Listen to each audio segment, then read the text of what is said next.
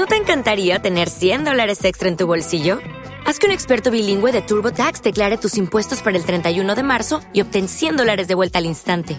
Porque no importa cuáles hayan sido tus logros del año pasado, TurboTax hace que cuenten. Obtén 100 dólares de vuelta y tus impuestos con 100% de precisión, solo con Intuit TurboTax.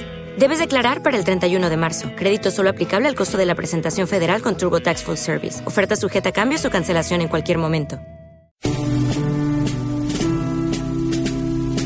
La Hora del Café, el programa de la Falange.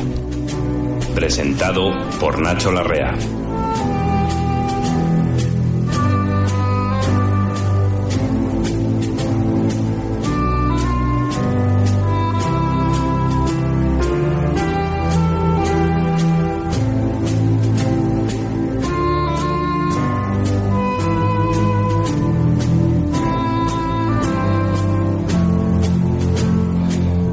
Buenas tardes, camaradas compatriotas. Empezamos la hora del café, el número 111, y como siempre digo, estáis invitados a escucharlo.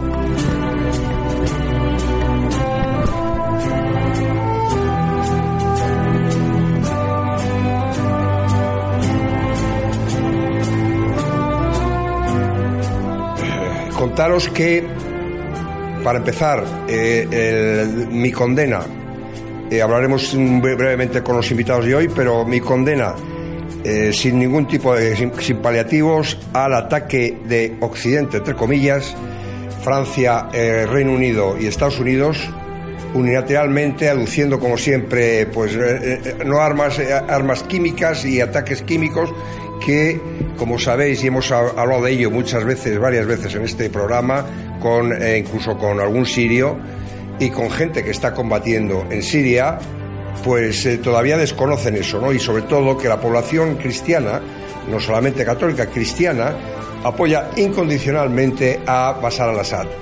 No sé yo eh, qué nos están vendiendo nuevamente y como siempre quién sale beneficiado, que podemos deducirlo fácilmente. Bueno, volveremos a tratar hoy porque ha habido una presencia ante el Tribunal Supremo de encausados, eh, de, de delincuentes de la, de la- de la- del, del golpe de Estado y todos ellos han vuelto otra vez a hablar de presos políticos, de libertades, etcétera, etcétera.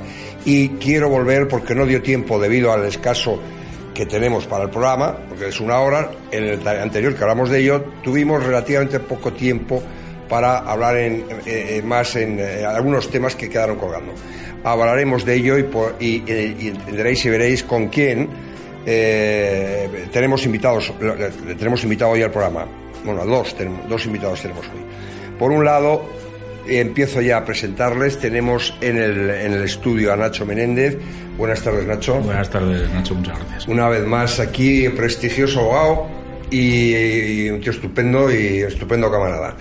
Y en el teléfono tenemos, al otro lado del teléfono, tenemos a un familiar de Josué Estebaniz, Estebaniz, perdón. Eh, buenas tardes, eh, eh, amigo. Hola, buenas tardes. Bueno, como veis no digo el nombre, pues porque estamos en un estado democrático y decir el nombre, pues te, estás jugando, se están jugando muchas cosas.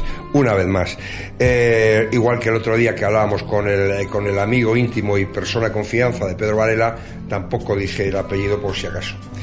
Eh, viva la democracia. El- eh, contactaremos en la segunda parte del programa con Simón de Montfort, camarada y cruzado contra el Daesh, que ahora está luchando otra vez en Siria por defender a las minorías cristianas fundamentalmente. Y evidentemente tiene mucho que contarnos con las novedades que hemos tenido estos días. Pues pasamos a la tertulia de actualidad. Ni pa'lante, ni para atrás, ni para arriba, ni para abajo.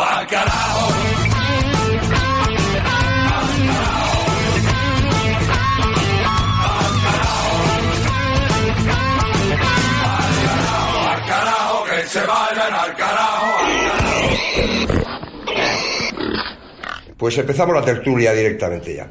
El, eh, el, eh, bueno, al familiar, que es que me va a salir, ¿no? al familiar de, de Josué, eh, te pido que intervengas también en la tertulia, aunque luego hablaremos específicamente del caso de, de Josué, que está obviamente todavía en la cárcel, ¿no? Eh, y pues interven también en la tertulia. y eh, muchas gracias de antemano.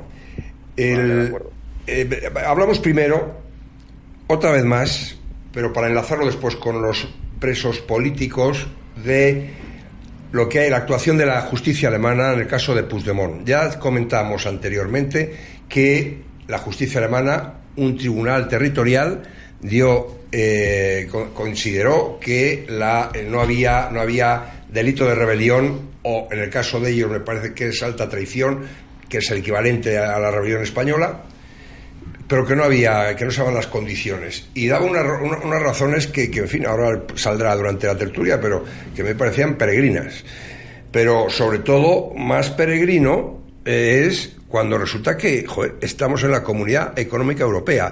Tenemos este, este, eh, tenemos una euroorden por ahí funcionando, lo que se llama la euroorden, que fue aprobado por el, el, Consejo de de Estado, el Consejo de Estado, en el Consejo de Estado, el Consejo Europeo, perdón, el Consejo Europeo aprobó esto en el año 2002, la euroorden, recordar que en el, en el, Consejo, en el Consejo Europeo están los jefes y presidentes de gobierno de los países miembros, los 28, me parece que son 28, con Reino Unido ya no sé son 27 o 28, hoy eran 29. Bueno, me da igual.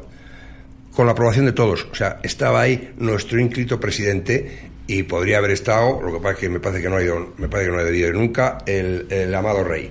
Bueno, pues eh, primero a Nacho, que además como, como abogado que es, me gustaría que hiciera una interpretación que, ¿cómo nos ha entregado, siendo un tribunal inferior de categoría, obviamente al Tribunal Supremo Español, porque es un tribunal territorial, ¿se han pasado la euroorden o qué ha, qué ha pasado? para que, ¿En qué se han basado estos? Bueno, yo creo que eh, al margen de poder haber valorado una, una, tradición, una traducción jurada quizá, ¿no? de, la resolución de, eh, del Tribunal de New Munster.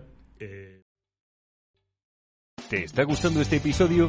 Hazte fan desde el botón apoyar del podcast de Nivos. Elige tu aportación y podrás escuchar este y el resto de sus episodios extra. Además, ayudarás a su productor a seguir creando contenido con la misma pasión y dedicación.